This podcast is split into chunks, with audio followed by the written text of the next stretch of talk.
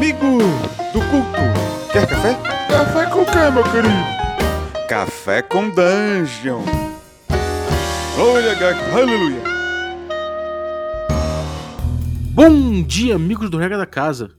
Estamos aqui para mais um Café com Dungeon, na sua manhã com muito RPG. Meu nome é Rafael Balbi e a gente está aqui com o D&D Cyclopedia. Mas antes de chamar a Cyclopedia, eu vou lembrar você que você pode se tornar um assinante do Café com Dungeon, picpay.me barra Café com Dungeon, você entra lá, dá uma olhada nos planos, vê como você pode ajudar a gente e, além de ajudar a gente, você ainda concorre a prêmios, concorre a, a receber aí livros e dados e um monte de mais coisas. E fora isso, ainda participo do nosso grupo de Telegram, que tem uns debates muito maneiros, conteúdo extra, várias coisas aí para fomentar o debate. Então é isso aí, vambora. Sembi, é contigo!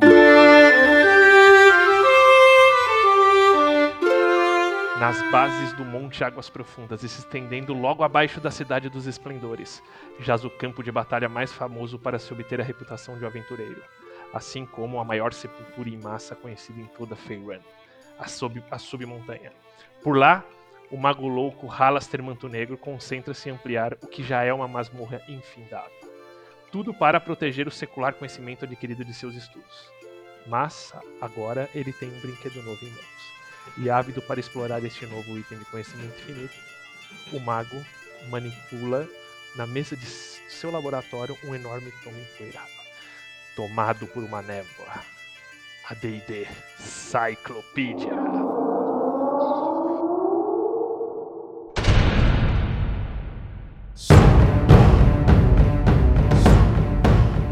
Eu sou o ancião. Eu sou a terra. Por muitos séculos a Baróvia é meu lar. Antes, meu reino fora demarcado pelas fronteiras traçadas com o sangue de todos aqueles que ousaram cruzar o fio de minha espada. Mas hoje, os campos, vales, montanhas e matas situadas nos limites de meu reino possuem a presença das brumas a imensa cortina de névoas que sinaliza não apenas os limites daqueles que, por minha vontade, não podem sair de meu reino, mas também o meu próprio cárcere, assim como de outros senhores sombrios, daqueles que viriam a ser conhecidos como os domínios do medo. Ninguém sabe ao certo quem são os responsáveis por trazer alguns dos seres mais cruéis e nefastos do multiverso e aprisioná-los em arremedos de seus próprios reinos.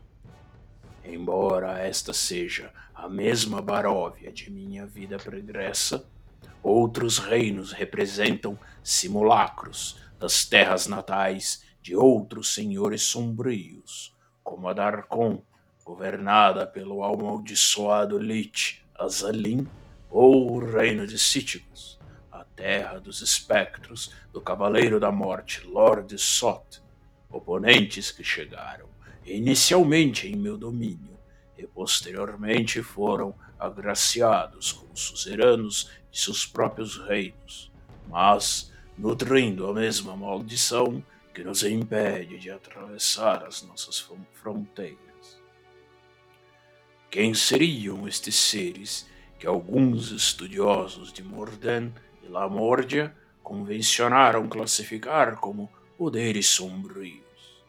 Seriam entidades semelhantes aos deuses que aventureiros inconsequentes clamam para abençoarem as suas armas e curarem os males de seu corpo e alma? Teriam sido eles próprios senhores sombrios no passado mas que posteriormente teriam ascendido para uma nova forma, deixando as suas prisões e passando a serem os responsáveis por aprisionarem outros seres? Pouco se sabe sobre eles. E existem aqueles que, assim como eu, sequer acreditam em sua existência. Os relatos falam das almas desafortunadas que se tornaram criaturas das trevas, degeneradas e corrompidas pelo pavor, horror e loucura, e que teriam sido agraciadas por esses poderes sombrios, com poderes sobrenaturais em troca de sua alma corrompida. Eu não acredito que nenhum poder sombrio conceda tais benesses. Somos, na verdade, escravos de nossos próprios pecados, ficando à mercê de nossa ira, luxúria, inveja ou orgulho. Jamais colocarei os atos que foram responsáveis por minha maldição nas mãos de um poder sombrio que me controlaria como uma marionete. Embora a natureza da entidade com a qual eu fiz o meu pacto ainda seja desconhecida para mim, certamente ela não pertence a nenhum panteão obscuro. Meu pacto foi selado com a própria morte, e minha sede de sangue e mácula vampira foram as formas que encontrei para ter toda a eternidade ao lado de minha Tatiana, pois ela ainda há de estar em meus braços, e nenhum ser no multiverso, seja senhor ou poder sombrio, ficará no caminho do Conde Strad von Zarovich.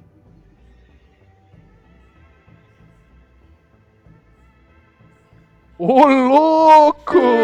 Quem apareceu aí, seu Estrade? É isso aí, bom dia, Deidesistas! Começa mais uma D&D Cyclopedia.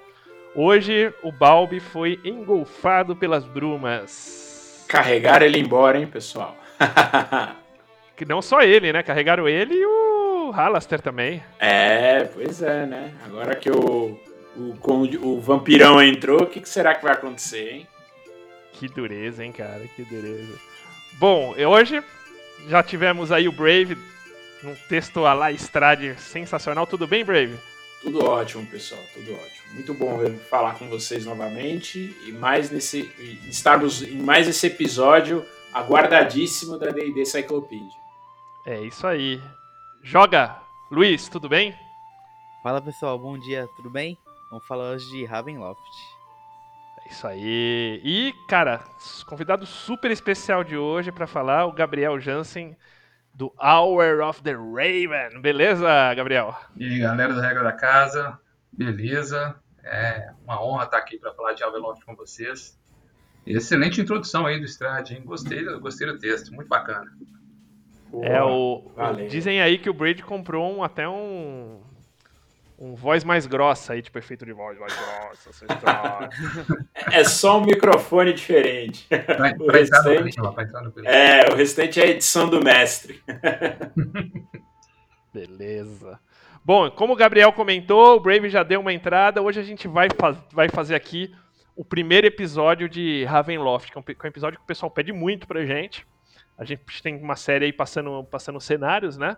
Uh, e Ravenloft não podia deixar de estar. A gente esperou o momento certo, chamou o Gabriel, que está fazendo um trabalho super bacana ali no, no canal dele no, do, do, YouTube.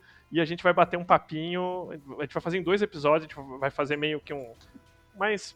Uma, um, um geral, mais do tom do cenário, e o outro, tipo, num estilo mais prático, gazetia de jogo. Por aí vai. E a ideia hoje, então, é entrar nessa nessa pegada assim do digamos assim qual é o tom do cenário, Gabriel? Você que é o cara que, que começou a, a fazer essa, poxa, esses vídeos maneiros aí do Hour of the Raven. E antes até disso, conta, tipo, por que, que você começou a fazer o Hour of the Raven?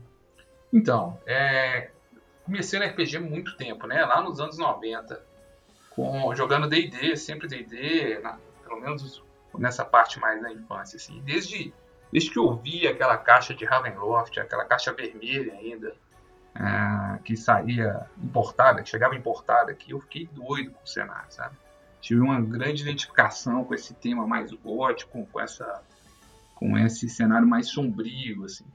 E aí, tem, tem um tempo já que, que, que, a gente tem um grupo de RPG constante. Em 2005, eu comecei uma campanha de Ravenloft que eu é, decidi que eu ia narrar as aventuras oficiais, montar um, com uma história que abarcasse todas as, essas aventuras oficiais, os grandes eventos do cenário, né? E, e essa campanha está em curso até hoje, né? Acho que meus jogadores não vão deixar eu aposentar a cadeira nunca mais. Mas aí é, eu acabei lendo muito sobre Ravenloft, é, é, o meu cenário preferido. E quando eu fui buscar umas informações é, até sobre outros cenários, eu vi alguns, alguns outros canais de, de YouTube, podcasts falando de, de, dos vários cenários de D&D, né? Mas eu não achava nada sobre Ravenloft. Eu achei que tinha uma grande lacuna aí sobre um desses, é, sobre esse cenário que é, que é um cenário muito rico, né? Muito detalhado. Ele teve aí desde a segunda edição é, presente em quase todas, só a quarta edição que nós não tivemos um, um, um tratamento do cenário mais específico, né? E, e senti que era hora de, de falar sobre isso um pouco na internet, espalhar um pouco desse, desse lore acumulado aí, desse conhecimento do cenário que eu, que eu obtive ao longo desses, desses anos narrando essa campanha. Bacana, cara. E para começar, assim, com toda essa sua experiência, qual, qual, que você acha que é o tom do cenário de Ravenloft? Então, assim, Ravenloft... Não, não, não, específico da Curse of Strahd, que é uma, é uma, digamos assim, uma parte disso, né? Mas uhum. se você for pegar a história toda dele, assim, o que, que você diz que é o... O que você considera o tom do cenário? É, Ravenloft é, é horror gótico, né? Então, tem todos aqueles elementos que você encontra nos romances góticos é, de horror, né? Quem, quem já leu Drácula, Frankenstein, é, O Médico e o Monstro, ou esses é, outros livros, muito Edgar Allan Poe, né? Ele pega esse clima de horror gótico, de, de mistério, de suspense, de terror, é, um clima às vezes meio opressivo, né? Com, com os personagens muito trágicos é, e dramáticos, né? envolvem isso numa trama, é, envolve isso, traz isso para o Dungeons Dragons, né? Então ele traz uma, uma, proposta de tom muito diferente do que o Dungeons Dragons fazia até então, que é um, uma, uma proposta aventuresca, né? É, é aquele capa espada e feitiçaria. E o, o cenário de Ravenloft ele traz uma, uma mudança desse tom, né?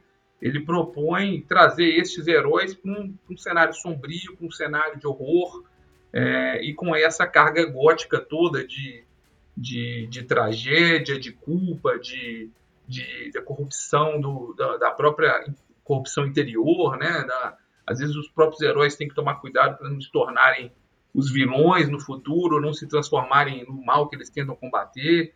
Então ele traz esse tom mais sombrio de horror gótico. Ah, ele até depois a gente entra um pouquinho nessa questão da tradição gótica, mas eu queria ouvir do Joga, que conheceu o cenário agora, né, Joga, na Curse, tipo, talvez já escutado falar, mas acho que a primeira, primeira, a sua primeira experiência foi com a Curse, ou pelo menos sendo DM, né, Joga? Isso, narrando, a minha primeira experiência foi com Curse of Strahd, mas eu já, já, já tinha ouvido falar sobre sobre Ravenloft antes. E algo que o Gabriel falou que é, de fato, eu corroboro completamente a, a falar dele, é sobre as histórias de Ravenloft. É impressionante como em Curse of Strahd só existe história, história triste. Inclusive de Strahd, que é, o, que é um senhor da, da terra, de, da Baróvia, é, é uma história triste, é um cara que é, amava uma, uma mulher, enfim, e a mulher se apaixonou pelo irmão dele, e, e cara, é impressionante, é, é, só é só coisa ruim, vem de ver no, no cenário, é, e isso ajuda a dar esse tom gótico da, da aventura. O, o Brave, você que é um, um multi-cenários man. O que, que você vê assim, cara, que tipo, além dessa parte de horror gótico que bate tipo em Ravenloft, que você fala, pô, tipo, cara, isso é, isso é Ravenloft. Cara, é... eu acho que pela primeira vez, talvez, na, na no D&D, né, pensando primeiro como cenário e depois falando um pouco mais do... Primeiro como cenário de D&D, depois como cenário mais lato senso, é... o a pegada, né, a, a, as missões, né, os objetivos dos aventureiros é, deixam de ser um pouco é, é, acumular tesouros, reunir coisas, né, ganhar notoriedade e tudo, e passa num primeiro momento a se sobreviver, né, né? Porque as brumas tragam, levam os aventureiros seus, seus mundos, né? Para esse novo reino, né? Para os domínios do medo. Então a primeira grande é, é, é, isso quebra um pouco, né? O paradigma que você tem do, do jogo de fantasia. Né? Então passa a ser uma história de sobrevivência, de horror, de descoberta. E depois é, passa a ser uma história é, de antagonismo com relação aos próprios Dark Lords, né, aos Senhores Sombrios. Só que é uma luta meio inglória, porque os Senhores Sombrios são praticamente indestrutíveis, né? Eles não conseguem, é, enfim, se você destruir o Senhor Sombrio, você destruiria o próprio reino que você está, entendeu? Então é, é, nesse momento que passa a ser necessários, o, o, os heróis passam, os aventureiros, né? Passam a ter objetivos um pouco mais é é, é, é, diversos do que lá matar o Lorde, pegar o tesouro dele, pegar o artefato e tudo mais, entendeu? É, e, a, e, como todos já mencionaram, a, as próprias histórias que cercam esses, esses Dark Lords, né, são histórias muito legais, histórias assim é, maravilhosas que os próprios romances começam a, a, a cultivar, né? Então você pega o, o romance do Strade, né, o primeiro, o A Estrade Memoirs of a Vampire, a, a, história dele antes e depois é sensacional, é muito legal. E dá uma profundidade que até então poucos cenário, é, poucos cenários tinham, né, nessa, nessa questão de horror mesmo. É, eu, eu, eu somaria, cara, um lance que eu acho que é que para mim é muito marcante é o lance da corrupção, né? Você meio luta contra a sua própria corrupção, para você não se tornar o, o, o, assim, aquilo com para qual para quem você ou para qual para quem não, ou contra quem você você luta. Só que a gente tratou aí de alguns pontos que cada um de nós aí e, é, é, que até assim os próprios os tomos mais para frente de, de Ravenloft, né, caixas principalmente, o Domínios do Medo, é, tratam da tradição gótica, que é o desamparo que a gente falou desse negócio de você, tipo, o Bray falou de enfrentar desafios aí sempre maiores, né? Tipo, de sobrevivência tal. É, isolamento, né? Porque Raven tem aquela situação, tipo assim, que não é aquelas. Você não chega em cidades assim que te, te abraçam, né? Tipo, é todo mundo meio suspeito de todo mundo, então meio que os aventureiros eles estão eles por ele mesmo, né? Alienação, que é esse lance meio tipo. É, o, o horror ele não é uma coisa é, clara ali, tipo, a população é, é, é meio alienada da coisa, e, e, ele é sutil, mas ele vai te, te, te engolfando, né? O contraste, essa coisa do bem contra o mal, né? É, só que ao mesmo tempo, tipo, às vezes o, o mal ele tá ele tá um pouco travestido de inocência. E, e a ignorância, né? Tipo, do, povo. Às vezes você tá tratando com um cara que é tipo é o, o lorde de domínio e, e, não sabe, e o povo não sabe. Você vê essa, essa ignorância. Isso tudo acho que tipo cria esse ambiente meio opressor de, de Ravenloft. É que Ravenloft depende muito de ambientação e de estudo de personagem, né? Esse foco grande que a gente tem nos personagens, tanto dos heróis que tem essa luta interna para não serem corrompidos e, e, se tornarem parte do, do próprio mal de Ravenloft, né? quanto dos próprios vilões, que tem sempre um passado trágico, um tormento, né? Por mais poderosos que eles sejam, eles estão sendo atormentados naquele cenário ali. Aquele domínio é um, é um dá para eles grande poder, mas é também um inferno pessoal, assim, um tormento que eles passam. Então, Ravenloft depende muito desse de construir essa ambientação, esse clima de tensão, de horror, muito focado e centrado nos personagens e também no, no no tom do cenário, né? Eu acho que uma boa aventura de Ravenloft, às vezes, o mais interessante não é nem é, essa questão de, como dito, de acumular tesouros, de combates, dessa coisa mais heróica, mas talvez a, tentar não deixar os vilões alcançarem seus objetivos plenamente, né? lutar ali contra forças maiores que os próprios heróis. É um heroísmo contra a própria escuridão, digamos assim. Os, os heróis são velas na escuridão, lutando contra essa, essa, esse clima opressor do cenário. Exatamente. E só para fazer uma, uma adição que eu lembrei agora, é, esse, a, a Wizards publicou que tem mais de 40 milhões de jogadores dele atualmente. Então o pessoal não conhece a, as edições anteriores, como era na segunda edição. Então quem pega Curse of Strahd e Ravenloft pode acabar se enganando É, mas é, a Baróvia, o Vale da Baróvia, era apenas uma ínfima região da de Ravenloft. Ravenloft é um plano, tem várias regiões e a Baróvia é só um deles. Isso não é algo que é bem dito em Curse of Strahd, mas é importante ressaltar. É, você pode trabalhar esses esses planos, esses reinos para criar um de fato um cenário maior. Pois é, parte da riqueza do, do cenário de Ravenloft, eu acho, é justamente isso, né? Cada um dos domínios de, de Ravenloft, ele pega um, um desses lugares comuns, desses conceitos de horror gótico e, e, e adapta para o mundo de D&D, né? Então, assim, o Strade, a Baróvia, é, claramente é uma, uma adaptação do, do Drácula para o universo de D&D, né? O Strade é, o, é a, a incorporação do Drácula no D&D. Mas você tem outros domínios que têm é, é, temas completamente distintos, né? Você tem domínios mais voltados para a questão da licantropia, você tem um domínio da Lamórdia que é, que é bem avançado tecnologicamente, lá já é o Lorde de Domínio, já é um cientista louco que cria golems, né? É, meio a inspiração vindo do Frankenstein. Você tem domínios em que você tem é, um, um Lorde que, que ele tem uma personalidade dividida, ele é nobre e bondoso durante o dia, mas à noite se transforma num, num monstro, como o médico e o monstro. Então ele adapta esses, esses diferentes tópicos do horror, né, é, esses temas do horror gótico para o cenário de D&D e dá uma riqueza muito grande de ambientações também. Né? É, tem cada domínio tem um nível cultural diferente, é, um avanço tecnológico diferente. Você tem uh, domínios que estão ainda no Egito Antigo, enquanto alguns já estão na época medieval, outros já no Renascimento, né, ou até mais avançados que isso. Então isso dá uma, uma, uma amálgama interessante para quem quiser explorar o cenário, porque tem ambientações muito diversas para você inserir os seus personagens né, e, explorar aventuras com temas muito distintos. Não, cara, realmente tipo, é, é uma riqueza e a gente vai, vai explorar aqui. Mas, assim, antes da gente entrar no cenário como um todo, para a gente entender um pouquinho assim, o que gerou isso, como foi gerado, a história. Vamos dar uma olhadinha na história da, da publicação dele, né?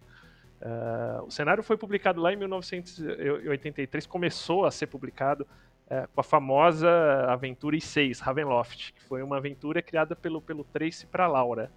Né? Exato. O interessante dessa, dessa aventura era que ele eles assim, tipo, eles colocaram ali, tipo, o, assim, as ideias do famoso manifesto Hickman, que, tipo, eram aventuras que eles estavam que eles já tinham, essa aventura é uma aventura que eles já tinham mais ou menos criado anos antes na, na empresa deles, o Tracy Laura Hickman, se chamava Vampir e veio a se tornar aí a a, a I6 que, que a I6 trazia assim de diferente? Você, você pode falar um pouquinho, Gabriel? Joga vocês.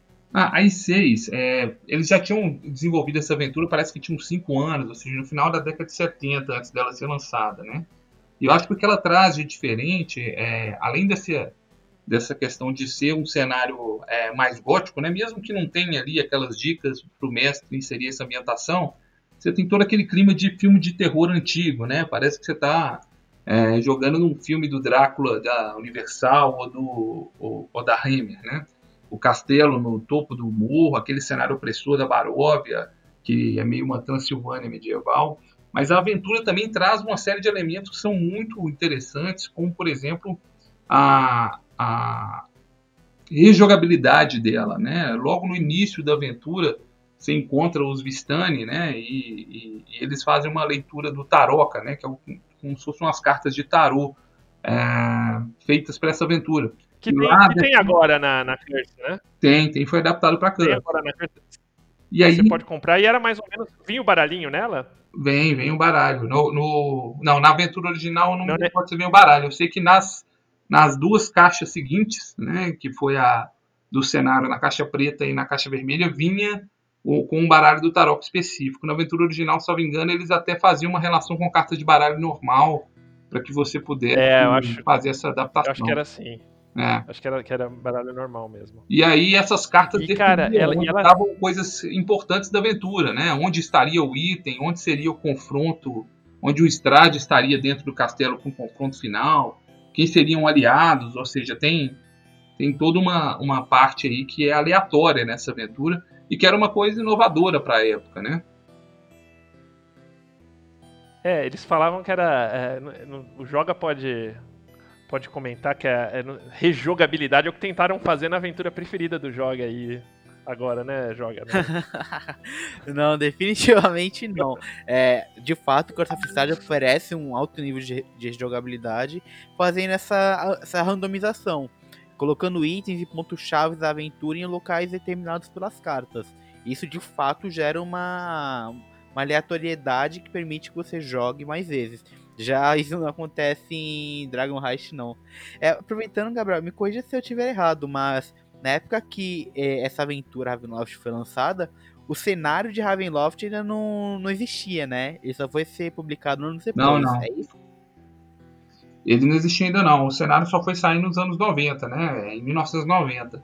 A aventura é de 83 e aí ela trouxe esses elementos todos, né? E foi um sucesso de vendas, né? Ela acho que é, talvez seja a aventura mais vendida da história da, de D&D, assim. E um Olha, eu acho que até onde, onde tem notícia, ela é a aventura mais vendida. Não sei se é. da, da quinta edição.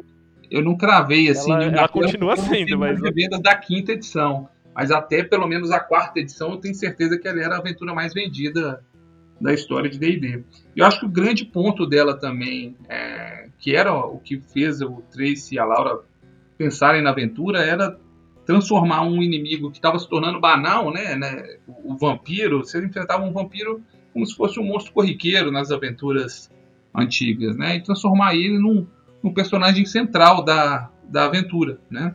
O Strade ele não só tem um, um, um histórico, um, uma personalidade muito marcante, como, como, ele também atua diretamente na aventura, né? Ele tem momentos em que ele interfere, em que ele é, interage com os aventureiros, faz ataques traiçoeiros, ou seja, ele não está parado na dungeon esperando se é, receber os, os, os, aventureiros, né? Então acho que isso também é um ponto relevante dessa, dessa aventura. Não, top. O, uma coisa que ela traz também, a I6, tipo, era aqueles conceitos do, do Manifesto Hickman, por exemplo, mapa, é é uma dungeon que tenha sentido arquitetônico, né? As dungeons Sim. serem todas assim, então tá, eles trazem aqueles mapas meio em 3D, assim, tentativa de 3D, que eu acho que é bem.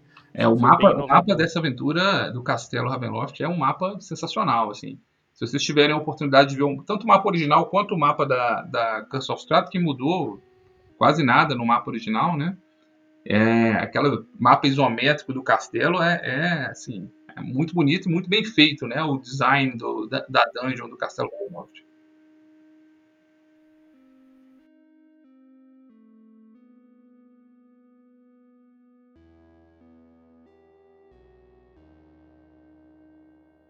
Ah, legal.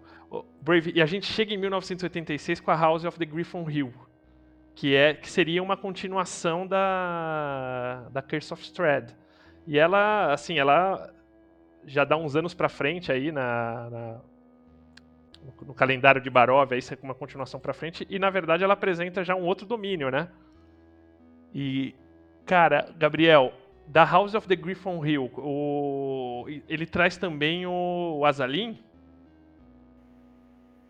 Sim, a, a, House of the Griffon Hill é uma continuação direta da, da aventura da, da I6, né, da Ravenloft, e essa aventura, ela tem muito potencial, mas ela é um pouco bagunçada, assim, porque ela foi escrita com base em, em orientações ali da, dos Hickmans, né?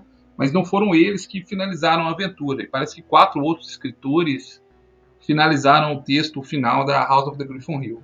Então, quando você lê a aventura, se você for jogar ela como ela está escrita, ela é bem desafiadora, assim. Eu narrei ela para o meu grupo e, e, e, fiz modificações pesadas para ela ficar ter uma jogabilidade mais interessante. Mas ela segue na seguinte, ela segue como se fosse uma história paralela à da a da I6, né? É, no texto dela até fala que os personagens, ela começa com os personagens enfrentando o Strade no final da I6 e aí eles despertam em, em Mordente, em outros com outros personagens e não sabem se aquilo foi um sonho ao mesmo tempo eles podem estar delirando, então ela intercala como se fosse é, as duas aventuras estivessem acontecendo e você não sabe o que é realidade e o que, que não é, né? É, na, depois, quando o cenário de Ravenloft foi lançado, eles colocaram os eventos dela como sendo posteriores a dessa da Aventura 6, com uma tentativa de fuga do, do Strade e do Azalin da Terra das Brumas, né, que acabou resultando na chegada deles em Mordente, que é um outro reino, né, um outro domínio. Se a Aventura 6 era Transilvânia, né, aquele é, Valak medieval, como se fosse inspirada nas terras do início do livro do Drácula, né, a aventura da Casa da Colina do Grifo, ela, é como se fosse o Drácula na, no interior da Inglaterra, né? Como se fosse é, uma ambientação um pouco distinta. Você vê pelos próprios nomes da, de Mordente, da, da, das pessoas, dos personagens da, da vila lá, que tem um clima mais Inglaterra é, vitoriana, assim. E ela adapta também diversos é, outros conceitos de, de horror na história. A história passa, você vai investigar a chegada de um alquimista na cidade que, que se chama Strad von Zarovich. E ele, a princípio, não é um vampiro, só que ele parece que fez um experimento de, de separação de almas e aí separou a essência negra do Strade, que está possuindo outros corpos, ou seja, é uma aventura com uma trama bem complexa assim e, e até difícil de administrar. Ela também e, traz elementos de aleatoriedade, só que dessa vez não são as cartas do, do, dos Vistani, né? Mas são uma sessão de hipnose que você faz num, com um mesmerista lá no manicômio, e aí você tem que escolher umas opções de umas cartas que também definem é, quem o espírito do Strade está possuindo e onde estão itens relevantes aí para, para a aventura.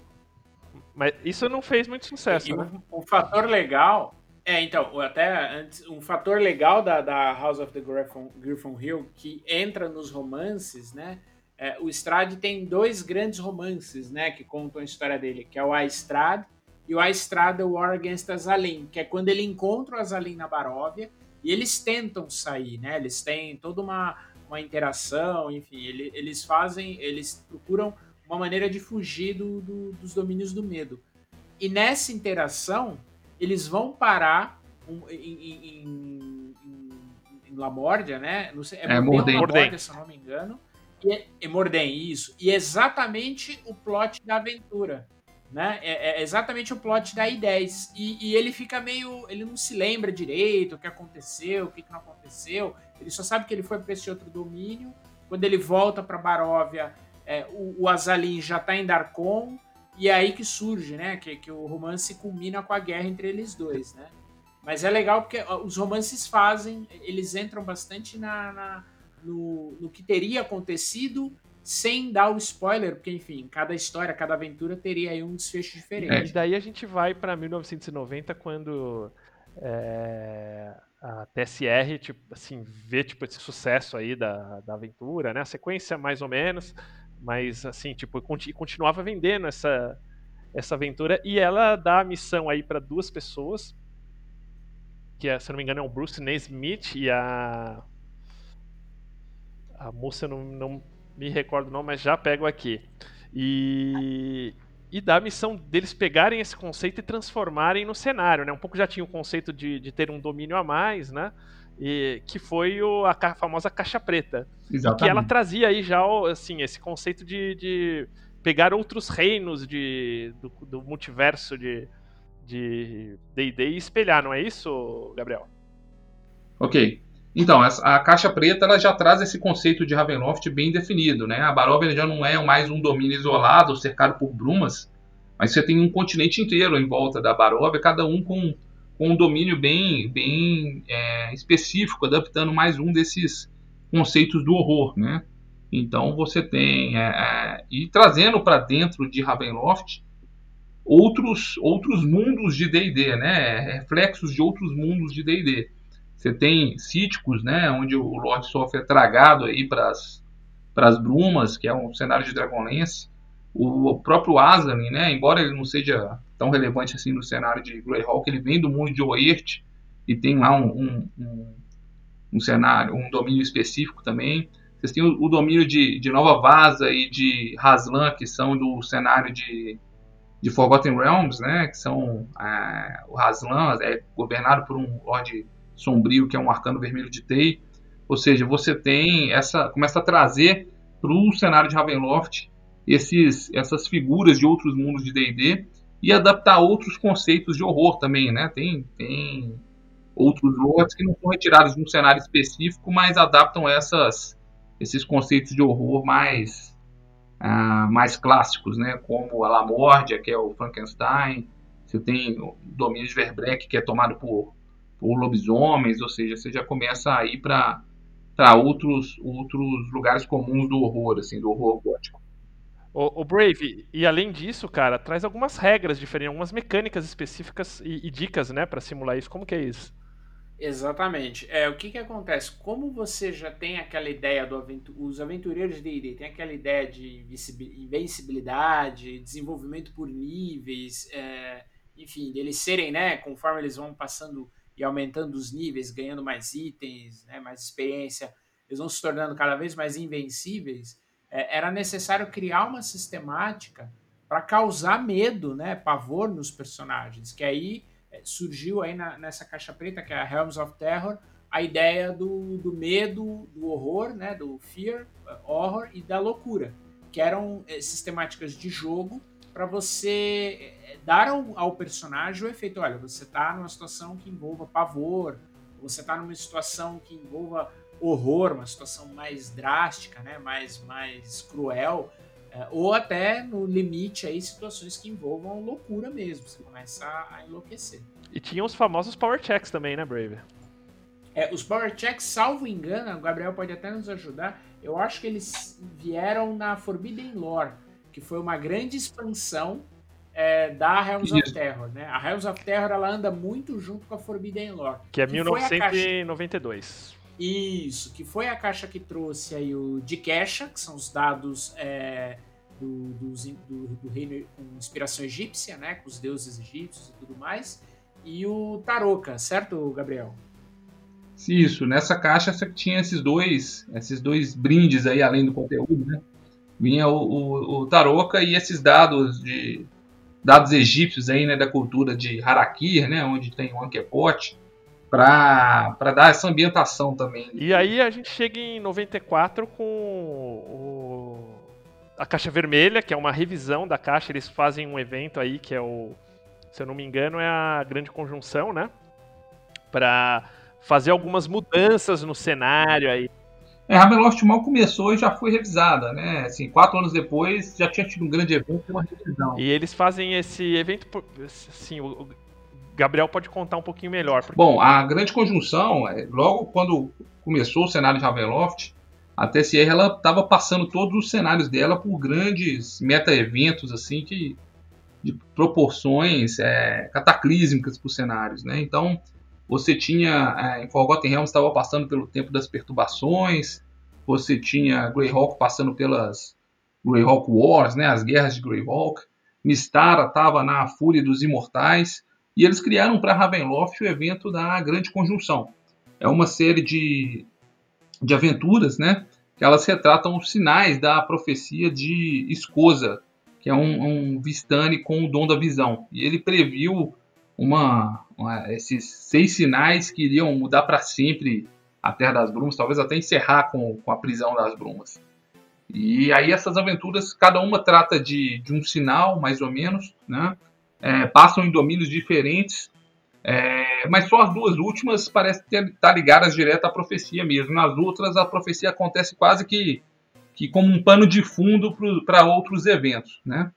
E quando acaba essa grande conjunção, eles usam esse, esse cataclisma para dar uma reformulada, uma repaginada no cenário de Ravenloft, é, tirando alguns, é, melhorando um pouco a, o conceito do cenário, né? Eles tiram alguns domínios que são repetitivos demais, eles, eles eliminam eles. Alguns domínios que funcionam melhor em isolamento são retirados do núcleo e, e se transformam em ilhas, né, nas brumas.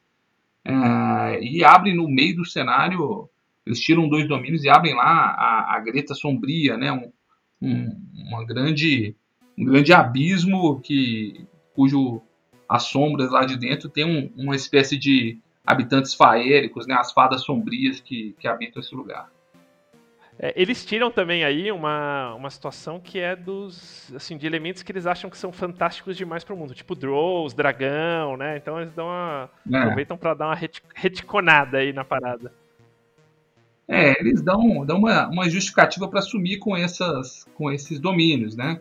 É, alguns são melhor explicados que outros, mas é, muitos domínios saem de lá, obviamente, por não, não fazerem sentido num, tão próximos a outros, né?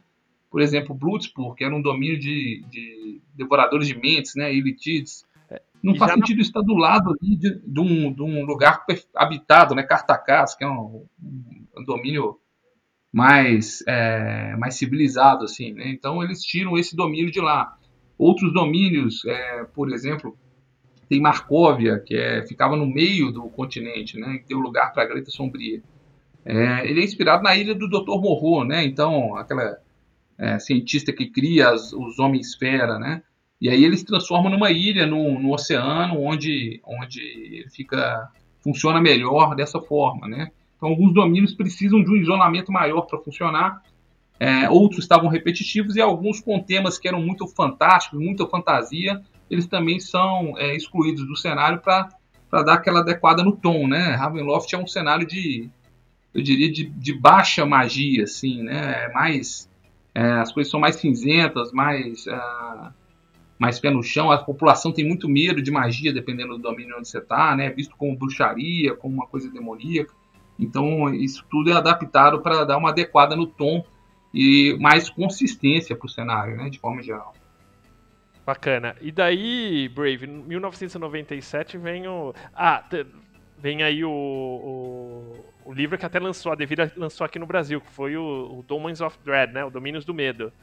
E traz aí também, tipo, uma nova. Tipo, um, um novo mega evento que é o. É, para explicar ele aí, que é o Requiem, né? Isso. É, ele seguindo a ideia, né? A gente, lembrando que a gente está falando aí da década de 90, né? Então, como o Gabriel bem colocou, o Metaplot era a forma com a qual eles avançavam os cenários, né? Então, depois da grande conjunção, que foi uma tentativa do Azalin de escapar de, de Ravenloft, ele cria um outro projeto, né? Ele tem uma outra ideia, e aí é uma trilogia que é o Death Ascendant, Death o Hacking, que é a última. Aí tem duas, Death Ascendant e Death, Death Unchained e Death Ascendant, que conta aí como o Azalin está buscando é, uma nova maneira de fugir dos domínios do medo. É, e aí é, esse evento, enfim, causa uma catástrofe mágica, uma catástrofe arcana. A capital de Darkon ela é consumida por uma bomba de energia negativa, né, por uma catástrofe de energia negativa, e todos tornam-se mortos-vivos é, na cidade, né? E o Azalin some. E aí, com isso, eles fazem uma nova atualização do cenário, né? É, colocam, trazem alguns personagens, alguns Dark Lords novos. É, tinha um Dark Lord que era de Serilha, que era do Birthright. E, né, talvez o, o, o, o prisioneiro mais problemático dos domínios do medo, né, que é o Vecna, né? O Vecna acaba se sendo aprisionado nos domínios do medo, ele e o Cass. E eles voltam também com os, com os domínios, tipo, que nem o que você falou dos Elitides, volta tudo. É, a ideia era trazer, acho que nesse livro, todos, pelo que eu lia, era trazer todos os domínios que já existiram, assim, né? Mesmo os que tiraram, mas daí o espaço não deu, eles só trouxeram alguns e trouxeram o, o, o de novo, que é dos, dos, dos Elitides. A moça que fez junto com o Bruce N. Smith, que é muito bem tá aí na história do D&D, que é a Andrea Hayday, diz que é tipo, uma das melhores editoras que já trabalharam na, na, na TSR e estava no, no projeto, que eu fiquei devendo, devendo o nome de, dela, né? Uhum. E eles trazem também, acho que nesse livro, a revisão de algumas regras. O pessoal não curtiu muito, porque a galera curtiu o Azalin, né? E o Azalin meio que foi escanteado, pois né, É, Brady? é um vilão super icônico, né? É, é, era um dos vilões, né? O, o Arquilite, né? O Lich é, vilãozão, né? O mago maligno morto-vivo. E eu acho que foi um ponto que deixou um pouquinho a desejar, porque ele era um vilão muito icônico, né? E ele deixa, na verdade, Darkon, que é um dos maiores domínios, se não o maior domínio do núcleo, né? Do, do, da região ali da, dos reinos que fazem parte do núcleo, ele fica meio acéfalo, né? Você tem um Dark Lord que é chamado de Morte, né? Que é uma criatura né, de energia negativa que surge aí com, com que alguns até pensam que é o Azalin mas é, o reino fica meio largado, né? Ele só voltaria, o Azalin só retornaria mais para frente, já na terceira edição. E, eu quero crer que ele nem era Dark Lord a morte, né, Gabriel? Ele era meio tipo digamos assim, mais poder, mas não chegou a tomar posse como Dark Lord ou tomou? Não, assim, é, não tinha um Dark Lord específico para, para Darkon, né? Ele, ele virou como se fosse o Lorde de Necrópolis, que é onde era Ilaluk, né? A cidade que foi destruída por essas energias negativas. Então, assim, isso não chegou a ser tão explorado oficialmente, porque pouco depois disso o cenário foi licenciado, né, para White Wolf. E aí, quando veio para White Wolf, eles já tinham retornado como Azalin. Eu acho que essa ideia toda desse evento, que é a colheita sombria, né, que são essas aventuras Isso. que levam para esse cataclisma, era concorrendo um pouco aí com talvez o, o mundo das trevas, que deixava os, os, jogadores jogarem com monstros, né? É, era chegar nesse suplemento que era o hacking, que era para criar regras para você jogar com personagens mortos-vivos, né, em Ravenloft. E que não funcionou, assim. É, é interessante o que acontece nas aventuras, mas esse suplemento não, não deu muito certo, assim. E ao que é. parece, tinha uma aventura que estava sendo planejada pela TSR, né? Eu vi isso até em alguns fóruns de discussão, que era sobre o retorno do Vec, do, Vecna, do, do Azalin, né? Depois dessa desse cataclisma, mas foi nesse período aí de transição da TSR para Wizards, depois para o licenciamento, e essa aventura nunca foi terminada e lançada, né? Então acho que o plano era, era depois retornar com o Azalin para o cenário, mas, mas não chegou a ser explicado isso em detalhes pela, pelo não lançamento dessa aventura, né? E aí quando chegamos na próxima fase ele já está de volta e não é muito explicado o que, que aconteceu com ele nesse período. Não. Isso, lembrando que a gente está falando yeah. aqui de final de segunda edição, né? Então é, esses gaps ocorrem porque você tinha uma série de materiais que estavam ali no forno, estavam para ser lançados, né? É, a continuação da Faction War em Planescape, essa nova aventura da série Hacking, e que acabaram não saindo, foi exatamente aquele momento que a TSR estava é, é, terminando, né? Tava minguando, foi quando a Wizards of the Coast comprou a companhia, e eles já meio que deixaram esses projetos de lado para é, é, focarem os esforços na terceira edição. Vampiro, Vampiro bombando. bombando é, exatamente. O, e daí, assim, sai a, sai a terceira edição de D&D, um sucesso, né? E a, a Wizards tem a ideia de licenciar, e, e, e, licencia, tipo, como a gente falou, Vampiro bombando, quem tinha Vampiro é White Wolf, nada melhor que a, a rainha do terror, em teoria, né? Pegar Ravenloft, e joga aí um Ravenloft Campaign Setting. Novo aí, né? Com a retorno de Azalin e tal, mas tinha, tinha uns probleminhas, porque eles não poderiam usar algumas... Algumas... É, é, digamos assim, algum, algumas propriedades da, da TSR, né, Gabriel? Ou, e agora da Wizards. Pois é, diz que o único meio de você escapar do, de, de Ravenloft são os problemas com os direitos autorais. Os únicos dois personagens que já conhecidamente escapam, escapam de Ravenloft são justamente o Vecna e o Lord Soth, porque eles tinham seus direitos vinculados a outros é. cenários, né? Então, assim, foi criada uma explicação para a saída deles do cenário, né? O Lord Soft tem um romance que, que é o Spectre of the Black Rose, que conta como ele saiu, e o Vecna tem uma aventura, né? Que passa, inclusive, por Greyhawk, Ravenloft e Planescape, que é a Die Vecna Die, que também detalha ali como que eles saíram. Mas essas aventuras saíram, assim, no final já da aventura e o romance, né? No final da segunda edição e justamente para liberar já o, o cenário para White Wolf sem esses personagens que são vinculados a outro, outro cenário de campanha, né? E aí quando você vê o cenário da, a, da White Wolf, é, você vê que eles não podem nem citar os personagens, o que gera uma situação um pouco estranha quando vai falar de cíticos, né? É, eles não podem chamar o Lord Soft de Lord Soft, então é, Cavaleiro Negro, eles, eles começam a criar umas alcunhas para ele. E sem entrar em detalhes também do mundo de Kryn, que aí os Kenders, os Kenders vampíricos que tem cíticos viram Halflings, ou seja, você tem problemas, uma série de problemas de direitos autorais aí para adaptar para o cenário. Tem alguns outros que são bem engraçados, porque tipo eles citam alguns deuses do de D&D, né, do multiverso D&D, então sei lá, o Bane é o Lawgiver. assim. Então eles é. mudam por esses esses esses nomes mais mais alternativas. E a terceira edição, cara, eu vejo assim, né, de, de Ravenloft, não sei como vocês enxergam. Ela é, ela foi escrita basicamente pela pela Cargatane, que era tipo um site de fãs que basicamente a White Wolf contratou Uhum. os caras pra fazer e eles eram muito bons. Só que, tipo assim, é, é, eles foram plantando alguns outros plots que não tinham muito um. É, parece que foi um- feito um planejamento muito longo e não teve toda essa longevidade, assim. Então, é, você tem os Gazetteers que são muito bons, mas acho que o resto do material, pra mim, não, não é muito consistente. Só que os Gazetteers e todo o material solta muita ponta e você não tem muita aventura, muita direção de como usar aquilo. Não sei se, se, o- se você, Brave, sentiu isso também. É, eu, eu vejo. Eu acho que o nível dos Gazetteers ele melhora muito em descrição de cenário, tá?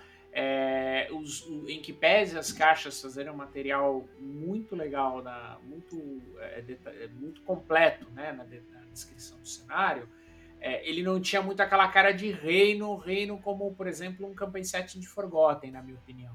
E os Gazetteers, eles entram fundo exatamente nisso, né? Então, ah, ah, por exemplo, eu estava lendo sobre o Falkovnia, né? Então ele fala eh, do Vlad Drakov, toda a história dele, enfim, dos filhos bastardos, das facções, do governo, e eles dão um ar, né, um pouco baseado, né? Os reinos têm um, um quê maior ligado às, a, a nações, né? A reinos históricos, né? Então isso dá um pouco mais de identidade para os cenários ou para os reinos, né, de maneira individual, é, na minha opinião. Por outro lado, é o que você falou, Guga, você não tem tantas aventuras é, para ambientar os reinos, né? Não sei se você, o Gabriel, o, o Luiz, vocês concordam comigo. Eu sinto uma carência nessa época de aventuras. Você tem muito material de campanha, tem uma, o, o, na 3.5 até saiu depois o, o Player's Handbook, Dungeon Master Guide, sai um,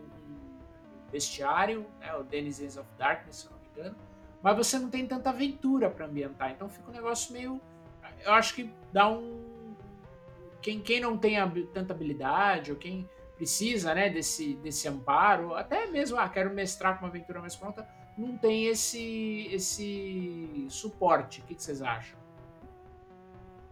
Gabriel, manda aí. Não, concordo.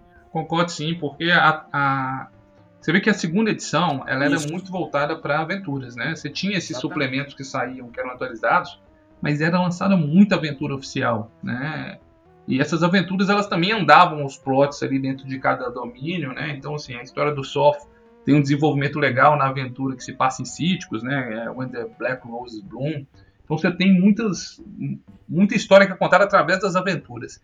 Mas eu acho que quando chega a terceira edição, eles não sei se eles pensavam que o que faliu a TSR era esse tanto de aventura, né? E eu vi um estudo uma vez falando que a aventura é, talvez seja um produto que vende, é, vende- vendia menos, porque só o mestre comprava e, e, e não tinha assim uma vendagem tão alta. Não sei se é por causa disso, também não, não conheço tanto do mercado. Existia assim. essa lenda. Existia essa É. lenda mesmo. Mas aí, quando chega a terceira edição, os produtos da, que são lançados pela White Wolf com o pessoal lá da, da Kargatani, eu acho eles excelentes. Assim, eles dão um olhar profundo sobre Ravenloft, especialmente os Gazetteers. Eles entram em detalhes assim que não eram explorados antes. Né? Eles dão vida e, e- e até uma maior coesão para o cenário. Né? É, só que de fato não tem aventuras. Né? Eles lançam uma possível ah, né, um metaplot também que se desenvolveria mais à frente, que é o do tempo da escuridão sem paralelo, né? E aí tem toda uma história do É, eles, eles têm esse metaplot, eles também, tipo, eles exploram o metaplot do. do. Gentleman do, Cala. do Gentleman. é, é o Cavaleiro Gentil, né? É o- Gentleman Cala. Cavaleiro Gentil. Isso. Que, que meio que tem o filho dele lá que toca o puteiro, que é um.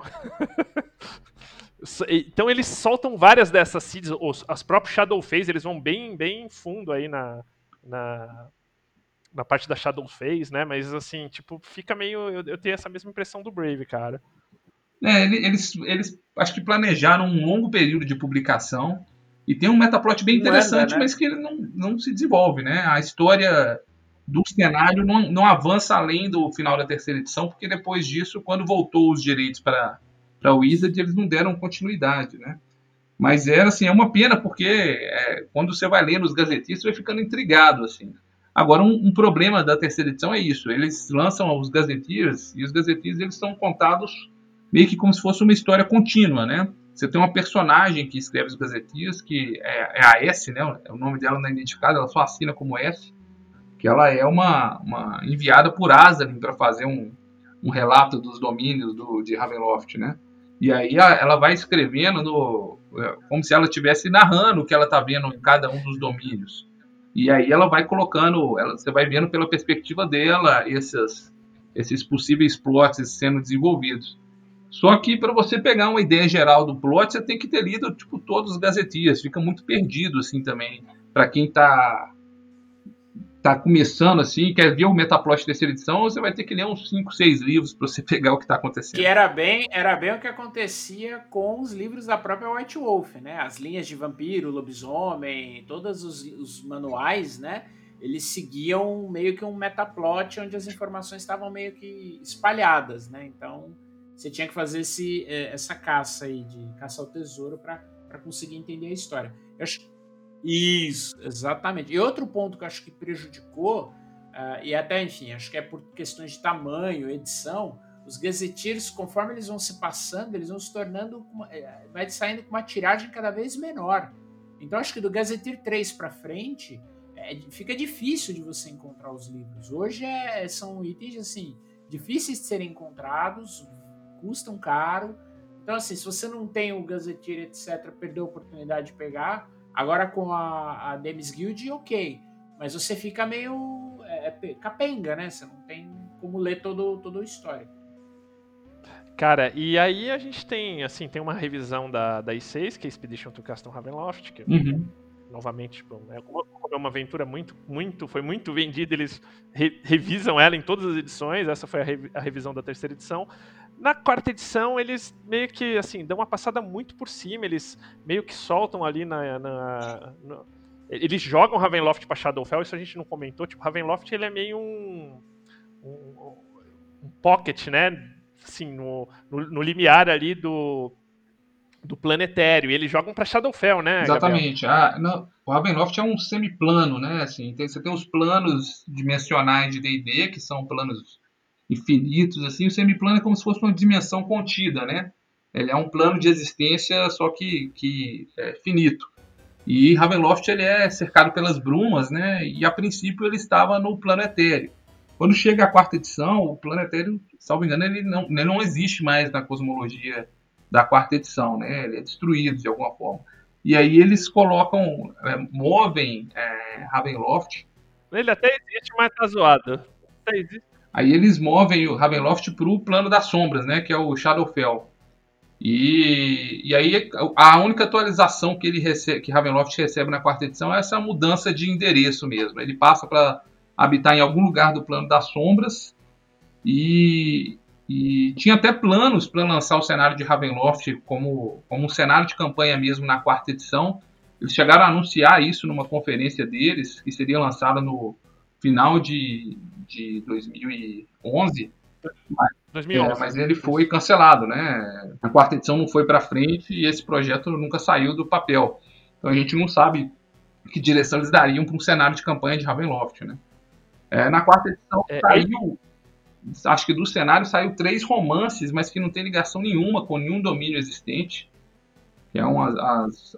Não, acho que não foi romance. O Brave acho que até ia comentar isso, né, Brave? Não, teve romance, sim. Teve alguns romances que pegavam essa ideia gótica, acho que até meio que para preparar o terreno para Raven, é, para esse livro, né, que sairia na quarta. Mas ele teve um pouquinho de material, Gabriel, a, pela Dragon e pela Dungeon. Ah, sim. É, saíram alguns domínios individuais ali. Ele, eles não, ele não saiu com a estampa, né, Ravenloft, mas eles começaram a se chamar Domínios do Medo, Domínios do Pavor, e aí você tinha lá um reino, tinha um pouco de história. É, acho que o Cláudio Posas até trabalhou numa aventura. É, Fer Ferbarovia, isso. Isso, então. É, você teve um pouco essa, essa, essa assistência, né? Esse, esse follow-up de, de materiais, mas assim, de uma maneira bem espaçada mesmo. É assim. Agora, eu não, uma coisa que eu não, eu não sabia, eles iam chegaram a anunciar para a quarta edição, Ravenloft? Chegaram, eu tenho print disso. É. Que legal. Tem um print cara. com a capa de um fantasma, assim, é, na capa, bem, bem interessante, mas não foi pra frente. É que você Deixa eu contar, Gabriel. Nessa época, o Brave, o Brave, o Brave foi visitar o quintal do lado, Pathfinder, cara. Traíra. Ah, era um bom, é um bom sistema também. Eu joguei muito É. bem com regra de Pathfinder. Tá certo, tá certo. E Tô aí. vendo essa eleição aí. Ó, quem voltou? As Olha, brumas! Trazem de volta da escuridão os Dark Powers, poderes sombrios, trazem Balve de volta. O... É. E aí a gente chega em 2016 com a Curse of Strahd, que acho que a gente já deu já na entrada um bom... Contou um pouquinho da, da pegada dela, né? E, e de como foi hoje, assim, considerado por muitos hoje, tipo, a, a melhor aventura de de D&D, o Joga com certeza considera. Em segundo lugar, a Dragon Rush, tenho certeza que ele... Não, não, é. Relaxe mais da Sundelver. É. E, e e foi um sucesso a Curse of Strahd, tanto que acho que o próprio Chris Perkins já começa a dar umas entradinhas que, ah, vocês gostaram de Ravenloft e tal, né? Mas de um outro lado, é, é, tá, muito, tá muito incerto, né? Agora, voltando um pouco pra Ravenloft, que a gente não foi nesse assunto, Gabriel, quero te fazer, assim, a gente expli- explicou um pouquinho como é que é o plano, mas eu quero saber, cara, o que são os Dark Powers, Então, essa é uma os pergunta poderes sombrios de Essa é uma Ravenloft? pergunta um pouco sem definição, né? Porque os- o cenário de Ravenloft ele deixava isso em aberto para o, o mestre definir, né? O que seria o mistério do que, o que são os, os poderes sombrios, né? É, tinha até um, tem uma sociedade secreta até em Ravenloft que se dedica a estudar os poderes sombrios, né? A Fraternidade das Sombras. E eles é, até têm as teorias deles, se são uma entidade benéfica porque aprisiona e tormenta e, a- e atormenta é, seres malignos ou não, ou eles estão juntando forças malignas é, nesse plano com algum propósito nefasto, né? Isso não se sabe se, se eles existem ou qual é o propósito deles no antigo cenário de campanha de, de Ravenloft, né? Isso é deixado em aberto.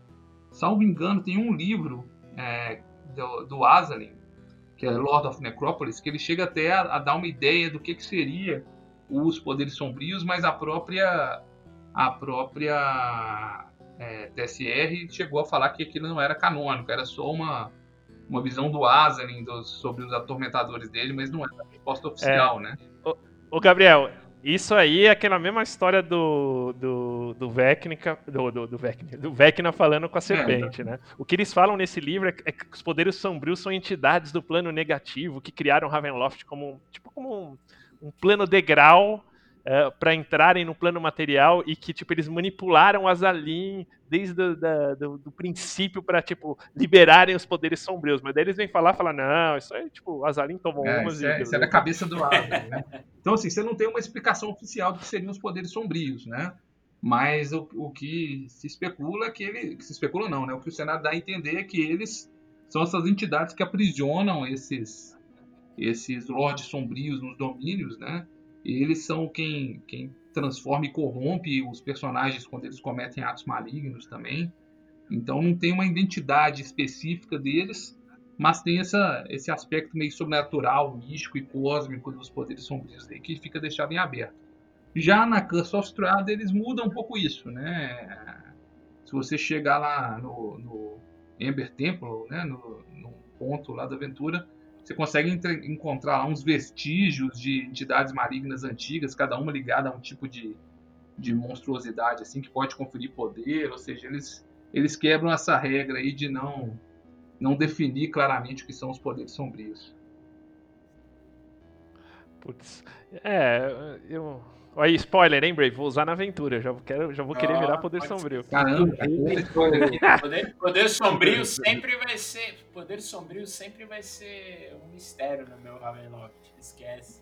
Inclusive, um dos pontos que é abordado no cenário de campanha, lançado no- nos anos 90, é exatamente esse sobre os Dark Powers. Eles não interagem é, de forma tão direto com. De forma tão direta com.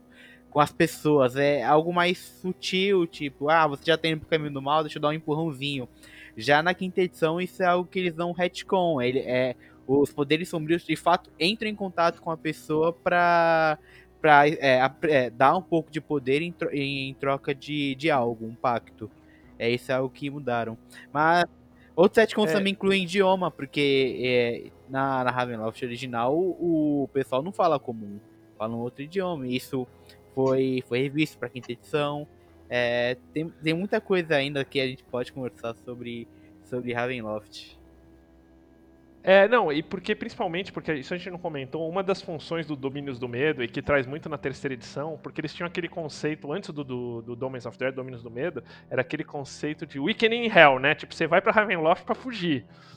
E do Domínios do Medo em diante, eles têm um conceito de que, tipo, isso é um cenário de campanha e você vai fazer cara, caras que nascem aqui, ou seja, tipo, para você ficar aqui o tempo todo, você não vai sair daqui. Até porque para White Wolf não interessava que o cara eles queriam tipo estender bastante a permanência da galera, né? Então tem acho que tem bastante essa essa essa pegada. Então, quando você faz um Wicked in Hell, tipo, você criar aquela situação que ninguém fala o idioma é legal, porque você sabe que vai durar pouco. Agora quando você vai ficar a campanha inteira é foda, né? Não, eu acho que isso é interessante, essa questão das, das línguas, para ajudar no crime de alienação e xenofobia de Ravenloft, assim, né? Não é um lugar Exatamente. amistoso, né? Então, mesmo com um cenário completo, a, na terceira edição você via que cada gazeteiro falava qual língua que aquele lugar falava, dava até uma ideia de como era pronunciado algumas palavras, que isso ajuda muito no, na, na, no isolamento dos personagens, né? Se você não é um nativo, se você tá, mesmo que você seja um nativo, você está num domínio estranho, você vai ter dificuldade com a língua, os habitantes locais eles vão te olhar torto ou não confiar em você, talvez, dependendo da situação. Então isso tudo ajuda um pouco nesse clima de isolamento, de paranoia, de alienação, que é muito, muito importante como elemento aí de horror gótico para essas narrativas, sabe? É, então esse ponto aí da, da quinta esse ponto da quinta edição de transformar a língua num básico, acho que afasta um pouco isso. É, é, até na linha, exatamente nessa linha do Gabriel, eu acho que. E, e aí foi uma mudança grande é, que não, foi, não veio nem na terceira, acho que veio do Domínios do Medo para frente. É, essa ideia de você não ter um. não ter vivido, não ser nativo do reino, é, dá muito aquele ar caverna do dragão, né? Ah, preciso voltar para casa, ah, precisamos voltar para nossa casa. Então ah, você não cria muito vínculo com o próprio cenário. Eu acho que a partir do Domínios do Medo, do livro, né, do, do, último campanha 7 de D&D, que ele tem a opção de você criar nativos dos Domínios do Medo, meio Vistanes, etc. Ele dá um, um cenário dos anões, elfos, enfim, dos personagens. E depois, na terceira edição, dos Gazetiros contar muito de cada região, aí você tem um pouco desse senso de, poxa, eu quero montar um cara, é, sei lá, da, de Lamórdia e vou para Baróvia, são reinos diferentes, são nações diferentes. Existe até um, um plot legal entre os, é, os reinos, né? Tem um reino que é muito bélico, que é Falkovne, que quer invadir todos os outros reinos. E aí várias nações fazem um tratado, que é um tratado, chama Tratado das Quatro Torres, algo desse sentido. E eles se aliam para evitar que o, que o, cara invada, né? Que as, os exércitos deles invadam. Então existe muito plot entre os reinos, que era, acho que é algo que você pouco via nas edições anteriores. E, e, dá muito mais essa sensação. Pô, eu sou, sei lá, um diplomata de um reino que está indo para outro reino para negociar um tratado desse. É, enfim, dentro desse ambiente de horror. Então você tem. Você consegue até misturar um pouco outros sabores dentro da, do cenário gótico. Acho que de hoje a gente já deu uma boa pegada. Acho que no próximo episódio a gente entra mais assim no, no, nos lords de domínio, que são eles, né? Um pouco entra na, na, na, pegada das regras, mas acho que a gente deu, deu uma boa penteada aí no, no geral, no, no conceito de, uhum. de Ravenloft. Balbi, do que você pegou aí, o que, que você tem a dizer, meu velho? Tenho a dizer que Ravenloft na segunda edição, no meu grupo, foi a galera resolvendo é, ser influenciada pelos poderes e ganhar aqueles poder, unha grande para dar ataque de garra e visão noturna. E a galera queria muito, queria muito que os poderes olhassem para eles, cara. Era, era divertido, mas assim, eu, eu realmente é, acabei nunca jogando um, um Ravenloft na época, quando eu era moleque, com eu acho que o peso que ele merece. Então acho muito legal vocês falando do Ravenloft e eu tô ansioso para ouvir o resto e inclusive poder jogar um Ravenloft com peso com, e com a, a, a, escuridão que ele merece, né? Porque eu, eu, eu realmente joguei com uma galera na época que tava no power creep danado e só queria saber de, de agradar os poderes. Não, e, e, é engraçado porque ele, os power checks, você tinha uma questão de corrupção aí que você uma hora perdia o personagem, meio tipo que nem era Sim. o lado negro da força, né? Tipo, você perdia ele, né? Só... É, uma galera tava afim de ficar loucona e se perdesse. E aquela, aquela coisa, né, cara? Quando você é moleque, você joga umas coisas dessas e os jogadores meio que ficam te testando. É, né? Você não vai deixar eu perder é É verdade, verdade, verdade. Mas foi divertido. Assim, é, eu acho que são formas de encarar, uma forma é, infantil de, de, encarar um, um cenário como esse. E acho que com o tempo, eu, apesar de não ter voltado a jogar, eu fui percebendo como ele é um sistema, um jogo denso, né, um cenário denso, e como você pode aproveitar da, cada criatura e cada elemento ali do, do, do jogo como uma história contida em si, como um elemento pesado, independente do, independente de ser às vezes um monstro relativamente fraco, a história que ele traz e o peso é, gótico e tudo e, e, de terror que ele traz é muito legal, cara. Casa Viva, é, sei lá, Cachorros do Inferno, várias coisas muito legais que, que eu acabei consumindo depois, apesar de não ter voltado a jogar. Então, quero muito ouvir vocês falando mais sobre isso. Beleza, a gente vai ter mais, mais um episódio aí para para detalhar. Então, Gabriel, cara, brigadão pela pela participação. A gente vai te chamar de novo aí para falar mais. E joga Brave, vocês têm palavras finais Opa, antes da, eu da tenho, Bruma na verdade, até uma vocês, pergunta para o Gabriel que o, o, conhecimento dele aí do, do Hora do Corvo, Hour of the Raven é fantástico. Ele falou que ele tem mestrado bastante aí há muito tempo para os jogadores dele. E aí eu pergunto, até nessa linha, porque eu passei pela. Acho que a gente é meio filho da mesma época, né, Balbi? Eu passei pelo mesmo problema, não só com o Ravenloft, mas em outros cenários. Enfim, a gente jogava vampiro e eu brincava que a gente jogava Corra que o Vampiro vem aí, sabe? Era o Leslie Nielsen, que era bizarro. E, e, e, eu acho que hoje é um ponto que eu, até para os mestres, para quem nos ouve, tudo, porra, como criar ambientes ou como criar é, é, é o clima de horror e trazer os personagens para dentro. Eu queria que o Gabriel, se ele puder, sei lá, nos dar umas dicas, falar o que ele faz, é, enfim, se tem, isso é um tratado, é um acordo com os jogadores prévio ou não, enfim. É, como, como trazer esse clima de horror? Bom, então, é, meu grupo, né, a gente batiza ele de Caravana da Desgraça, e não é à toa, porque realmente, você jogando D&D, cara, em Ravenloft, eventualmente vai dar errado, né? Eles vão fazer alguma. participar de alguma tragédia. Mas o clima de, de horror ele depende de vários fatores. Acho que um, um importante, né? É você trazer seus jogadores para esse clima já previamente, né? Previamente que eu digo assim, num, num, pacto mesmo de mesa, né? Você conversa com os jogadores, explica qual que é a temática, né? É, pedir para que que o pessoal se mantenha em personagem, dentro do personagem na hora das interações, é, para estarem mais atentos à ambientação de jogo e tudo mais. Agora, em mesa, é, eu acho que parte dessa imersão que você tem que trazer envolve muito da forma como você narra as coisas no, no cenário, né? Por exemplo, a, você não explique muito o que, que está acontecendo, mas detalhe muito. É, por exemplo, chegou um zumbi para atacar a pessoa. Se você falou assim, olha, chegou um zumbi e te atacou, poxa, isso aí, ele vai enrolar o dado e vai matar, só um zumbi. Agora, se você descreve que ele está andando numa região escura, ele ouve um barulho, e aí ele sente um cheiro de carne podre, e um cadáver se aproxima dele com vermes é, em suas órbitas, com um ganido de fome.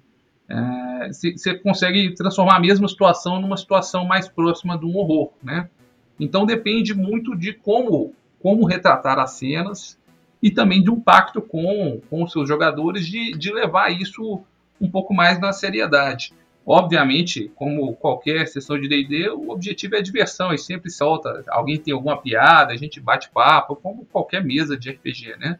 Mas na, no momento ali da numa cena mais tensa ou, ou mais carregada de, de tragédia, emoção assim, tem que ter um, um, um pouco mais de concentração da turma para isso funcionar, né? E aí, como mestre, eu acho que é bom explorar. É, quanto mais você conseguir imergir seus personagens na trama e no cenário, mais eles vão estar envolvidos com aquilo, né? E, e aí, para imergir eles, eu busco muito no histórico deles, ligo com com coisas do cenário, com, com eventos relevantes do cenário. E aí, na hora de narrar, eu vou muito para esse lado do, de tentar detalhar mais, de, de descrever com detalhes, com, com sentidos, né? Cheiro, é, o que, que ele está é, percebendo com a visão, né? O que, que ele ouve na cena e não tanto explicando o que, que é que eles estão enfrentando. Deixa eles no escuro para eles, eles estarem sempre com medo do que vem por aí. Joga! E aí, velho? Ah, meu, meu recado tem um recadinho só, na verdade. É se é possível, fique em casa. Eu peguei corona e é terrível. Fique em casa. O cara já falhou no Power Check, você viu que deu. Eu agradeço. Né? Falhou no teste de. É, melhoras aí, melhoras aí, joga. Valeu. Pô, fica, fica, é, fica se cuidando aí, cara. Recupere-se, porque precisamos de você conosco, rapaz. É. Espero que você tenha ganhado umas garrinhas, pelo menos. Gabriel, brigadaço pela tua participação, cara. Valeu mesmo você, participar aqui com a gente, um conteúdo bom aí. E espero que a gente que esse seja o primeiro de muitos. Bom, galera, eu que agradeço. É, tava falando com a turma antes aqui, sou um grande admirador do trabalho de vocês, acompanho o podcast do, do Café com Dungeon, a turma do Regra da Casa, e foi um prazer estar aqui com vocês para falar de Ravenloft, que é meu cenário preferido, como vocês devem ter percebido aí. com certeza. Com certeza. é, você, Sembe, algum recadinho? Cara, Fica ligado no próximo episódio que a gente vai entrar ainda mais fundo nesse, nessas brumas aí. Então, beleza. É, eu queria agradecer a todo mundo aí que apoia o Café com Dungeon, nossos assinantes aí do nível Café Expresso, nosso, nosso assinante Café com Creme e os nossos assinantes Café Gourmet, Ricardo são... Mate, Adriel Lucas, Erasmo, Erasmo Barros, o Rafa Mingorance, Mingorance é o Mingo, né, que fez um upgrade aí, muito obrigado. Pedro Cocola, a equipe Roleplayers e o Denis Lima. Pô, valeuzaço, galera. Muito obrigado pelo apoio de vocês e a todos que apoiam a partir de 5 reais aí o nosso Café com Dungeon.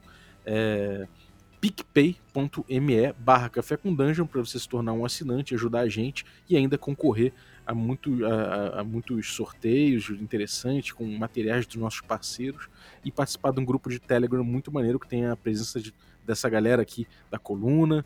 Tem, tem eu pro, provocando, pro, botando debate lá pra galera quebrar cabeça. Tem muita gente maneira. E inclusive jogos surgindo dentre a galera. Então vale usar o apoio de todos e vocês que podem apoiar, considerem aí a partir de 5 reais se tornarem membros. Muito obrigado. E é, vou dar aqui um, uma para dar uma palhinha aqui musical, Gabriel. Diga. Escolhe uma musiquinha aí pra gente fechar o episódio. Põe a trilha sonora aí do Drácula de Bram Stoker pra ficar no clima aí de Barovia e Ravenloft. Fechou. Então com vocês a trilha aí do Drácula de Bram Stoker. Valeu, galera. Um abraço e até Valeu, a próxima. pessoal. Um abraço. Tchau, tchau.